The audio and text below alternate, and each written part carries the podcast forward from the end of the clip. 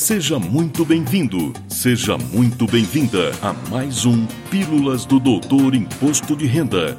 Dicas, orientações, notícias, informações úteis e conhecimento na dose certa.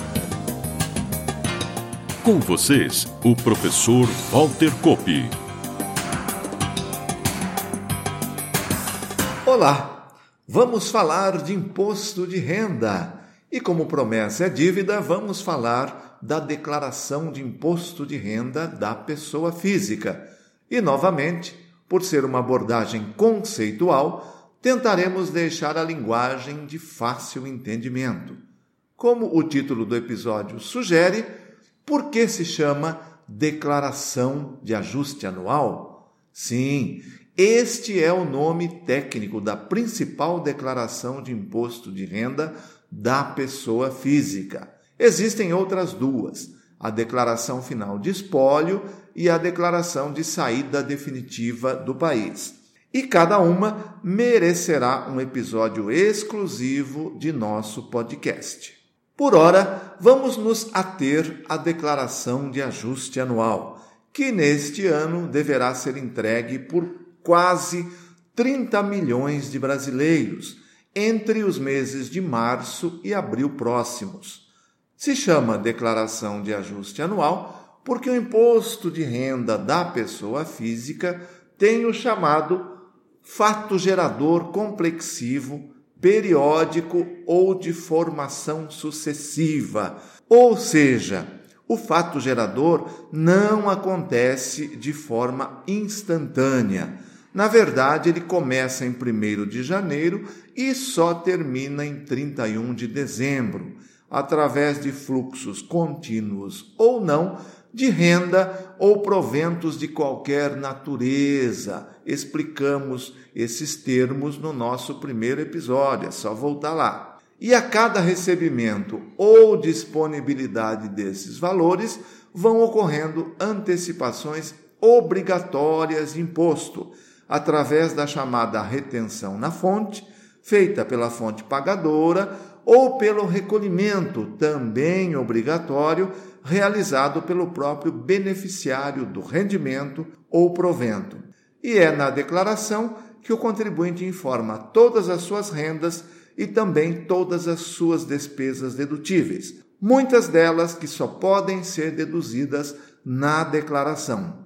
O que a declaração faz é ajustar esses recolhimentos antecipados à efetiva renda que será tributada, que nós chamamos tecnicamente de base de cálculo. É por isso que a declaração se chama Declaração de Ajuste Anual e poderá resultar em imposto a pagar, imposto a restituir ou mesmo sem imposto a pagar e sem imposto a restituir. Se o resultado foi imposto a pagar, significa que as antecipações obrigatórias não foram suficientes. Caso contrário, quando dá imposto a restituir, significa que as antecipações se provaram superiores ao imposto apurado após as deduções de despesas permitidas feitas na declaração. A questão que vem agora é: quem está obrigado a entregar a declaração de ajuste anual?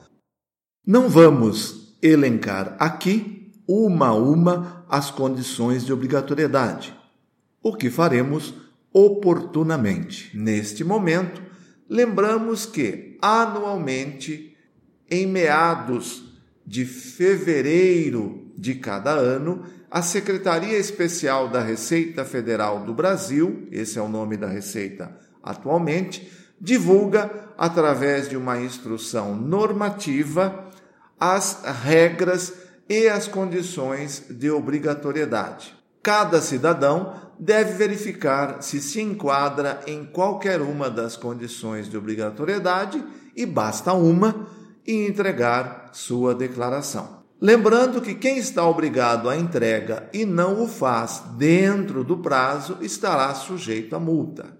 Vale lembrar também que qualquer pessoa, mesmo desobrigada, poderá entregar sua declaração de ajuste anual. Vale ressaltar também que a regularidade cadastral do CPF, do cadastro das pessoas físicas, para os contribuintes obrigados à entrega da declaração de ajuste anual se dá pelo cumprimento desta obrigação. Ficamos por aqui. No próximo episódio apresentaremos a declaração final de espólio.